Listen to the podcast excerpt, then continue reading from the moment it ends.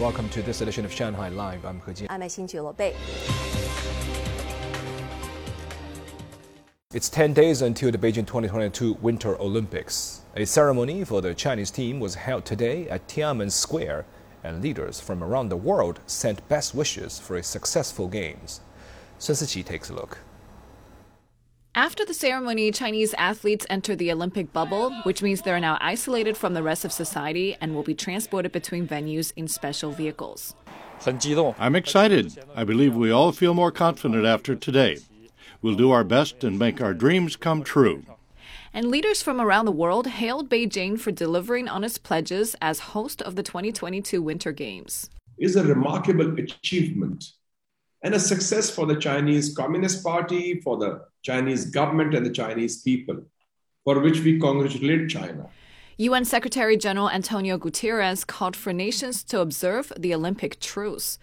A Chinese Foreign Ministry spokesperson called on the countries to use the Games as an opportunity to promote peace, dialogue, and reconciliation. This demonstrates confidence from the international community in the success of the Winter Olympics and sends a powerful message of solidarity and cooperation and of upholding world peace from people of all countries. Athletes from around the world have been trickling into Beijing. Russia sending a delegation of more than 500, including over 210 athletes. Three athletes from Iran qualified for the Olympics and departed yesterday for Beijing. Cairo Tower in the Egyptian capital held a light show countdown yesterday to commemorate the Games. Cambodia's King Norodom Sihamoni and South Korea's National Assembly Speaker Park Byung-suk are scheduled to attend the opening ceremony. 苏思琪，上海 Live。 Spring Festival is right around the corner, and in fact, today celebrates Chinese Little New Year, or Xiaonian. We're starting a series today showing how Shanghai is now handling the business of ensuring everyone, even those less fortunate, can enjoy the traditional holiday. We call it Happier New Year. And in this first episode, our reporter Zhang Shixuan finds out what's being done to help local families in need to spend a happy festival week. The energetic playing of the guitar to the happy singing and the ear to ear grins. You would hardly expect that this is a family that earns only around 2,000 yuan a month. For 54 year old Xue Zhiyun and her 16 year old son, these happy moments are the fruit of the subsistence allowances they receive from the government.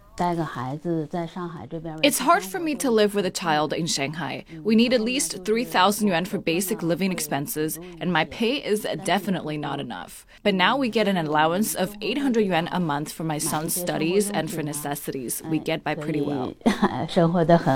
This will be the first Spring Festival since last June, when the family started receiving the allowance. They aim to help people in need cover basic expenses like food, housing, and healthcare and a family of two will also get an extra allowance for the upcoming festival. I never knew much about Shanghai's local policies as I was kind of new here. But the sub district officials contacted us last spring and said that they would help me apply for the subsistence allowance. It just took three or four months to start receiving it. And other residents in the neighborhood are also helping out in their own way. Around 10 in the morning, the door was knocked on as usual by their neighbor, Liu Yuwei, a sophomore student. She's been offering free tutoring to Guo Yizhou for a year now.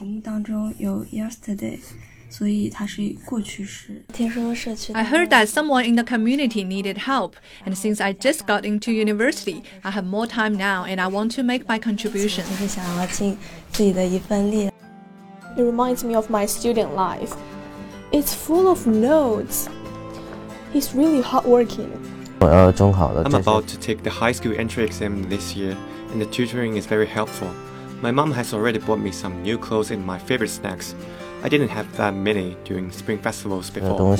Shanghai's Changning district now has more than 2,700 families, more than 4,100 residents like them, who will have a more pleasant spring festival this year thanks to this series of allowances. And the government is making every effort to be sure they do.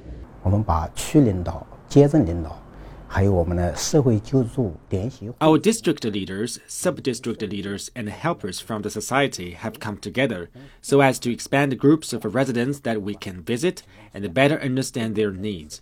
We save all this in our system, and we've also asked in social worker advisors to help with our on site investigations to find out those who really need help now.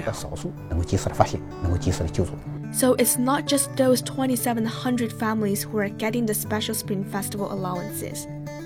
Other residents, including those with emergency financial needs, the severely disabled and unemployed, and those with high medical bills will all receive extra allowances for the upcoming festival this year.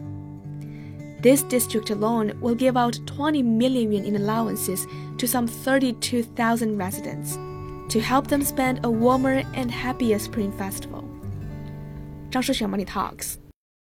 People from Taiwan who live in Shanghai aged 18 and above can now get a free coronavirus booster shot and children aged 3 to 11 are now eligible for their first two vaccine doses in Shanghai. Chang Hong tells us more.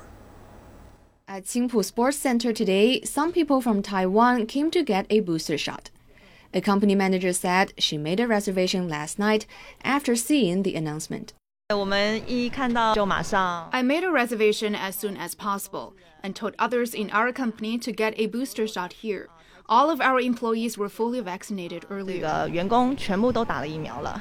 Many said they received their second dose last April or May and feel they will be safer if they get a booster shot. The whole process was smooth. Having access to a booster shot here is very reassuring for us. People from Taiwan who live in Shanghai and hold a mainland travel permit can reserve a booster shot on the Jiankangyun app. Starting from 8 p.m. today, adults and children aged between 3 and 11 from Hong Kong and Macau, as well as foreigners, can make a reservation for a booster shot online. They can get a jab as early as tomorrow. Zhang Hong, Shanghai Live.